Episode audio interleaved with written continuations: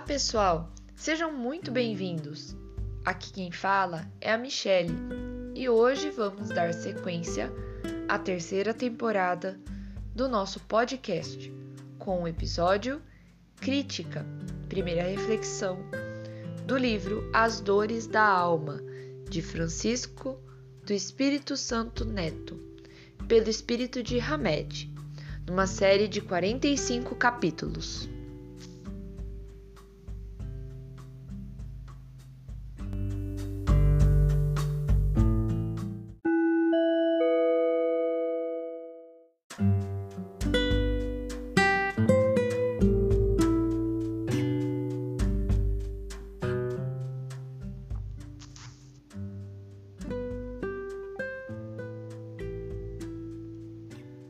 Crítica, primeira reflexão. Karmas são estruturados não somente sobre os nossos feitos e atitudes, mas também sobre as nossas sentenças e juízos, críticas e opiniões. No Evangelho de Lucas, capítulo 6, versículo 42, o mestre propõe: Hipócrita, Tira primeiro a trave do teu olho, e então verás bem para tirar o argueiro que está no olho do teu irmão. Por projeção psicológica, entende-se a atitude de perceber nos outros com certa facilidade os nossos conflitos e dificuldades, com recusa, no entanto, de vê-los em nós mesmos. Dependendo do grau de distorção que fazemos dos fatos, para atender às nossas teorias e realidades, é que se inicia a nossa intimidade, o processo de paranoia. Os paranoicos possuem uma característica peculiar.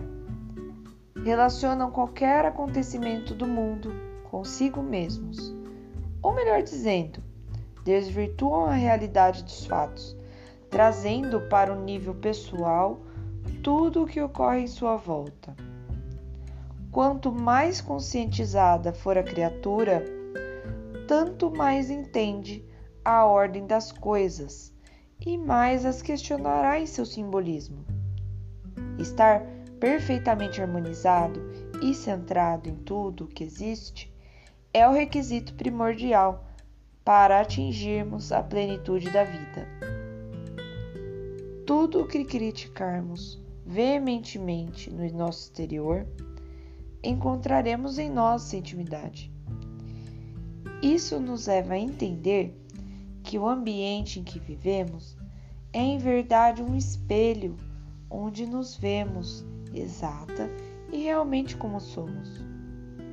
Se na exterioridade algo de inoportuno estiver ocorrendo conosco ou chamando muito a nossa atenção, é justamente porque ainda não estamos em total harmonia na interioridade. Significa que devemos analisar melhor e estudar ainda mais a área correspondente em nosso mundo íntimo. Vejamos o que dizem os embaixadores do bem sobre quem analisa os defeitos alheios. Incorrerá em grande culpa se o fizer para os criticar e divulgar, porque será faltar com a caridade. Se o fizer para tirar daí o proveito para evitá-los, tal estudo poderá ser-lhe de alguma utilidade. Todas as maldades e eventos desagradáveis que visualizamos fora são somente mensageiros ou intermediários que tomam consciente a nossa parte inconsciente. Tudo o que realmente estamos vivenciando no presente é tudo aquilo que precisamos naquele momento. Lemos a respeito do assunto, de um assunto, e logo atraímos criaturas que também se interessam pelo mesmo tema. Impressionamos-nos com um artigo de revista e logo em seguida, sem nunca comentar esse fato com ninguém, aparecem pessoas nos presenteando com livros que abrangem essa matéria. esse encadeamento de fatos ou elos do passado, do acaso, perdão, tem sua razão de ser, pois baseia-se na lei da atração ou lei das afinidades. Portanto, todo conhecimento, informação, acontecimento ou aproximação que verdadeiramente precisamos, por certo, vivenciaremos. Antes de censurardes as imperfeições dos outros, vede se em vós não poderão dizer o mesmo. Nossas afirmações diante da vida retomarão sempre da maneira inequívoca. Karmas são estruturados não somente sobre os nossos feitos e atitudes, mas também sobre as nossas sentenças e juízos, críticas e opiniões. Os efeitos sonoros do eco são reflexões de ondas que incidem sobre um obstáculo e retomam ao ponto de origem. Analogamente, poderemos entender o mecanismo espiritual do funcionamento da lei de ação e reação em nossas existências. Atos ou palavras repetidas sucessivamente voltarão ecoando sobre nós mesmos são os vereditos resultantes das nossas apreciações e estimativas vivenciais. Todas as nossas suspeitas sistemáticas têm raízes na falta de confiança em nós mesmos e não nos outros. Por isso, se criticamos o comportamento sexual alheio, podemos estar vivendo enormes conflitos afetivos dentro do próprio lar. Se tememos a desconsideração, é possível termos desconsiderado alguma coisa muito significativa dentro da nossa intimidade. Se desconfiamos que as pessoas querem nos controlar, provavelmente não estamos na posse do comando na nossa vida interior. Se condenamos a hipocrisia dos outros, talvez não estejamos sendo leais com as nossas próprias vocações e ideais. Projetar nossas mazelas e infortúnios sobre alguma coisa ou pessoa não resolve a nossa problemática existencial.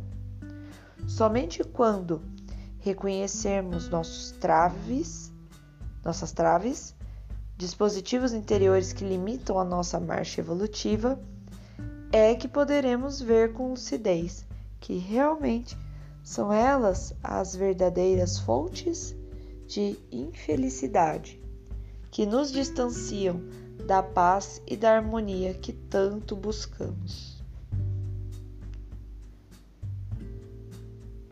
Abaixo, então, a questão 903 que complementa esta mensagem.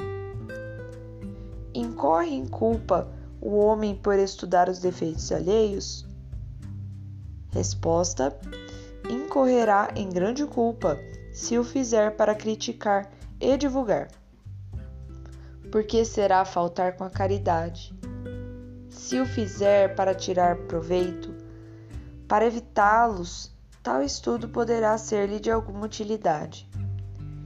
Importa, porém, não esquecer que a indulgência para com os defeitos de outrem é uma das virtudes contidas na caridade. Antes de censurardes as imperfeições dos outros, vede se de vós não poderão dizer o mesmo. Tratai, pois, de possuir qualidades opostas aos defeitos que criticais no, nosso, no vosso semelhante esse o meio de tornar de superior a ele. Se lhe censuras a ser ávaro, o ser ávaro, sede generosos. Se o ser orgulhoso, sedes humildes e modestos. Se o ser áspero, sedes brandos. Se o proceder com pequenez, sede grandes em todas as vossas ações. Numa palavra, fazer por maneira que não vos possam aplicar essas palavras de Jesus. Vê o argueiro no olho do teu vizinho e não vê a trave no seu próprio olho.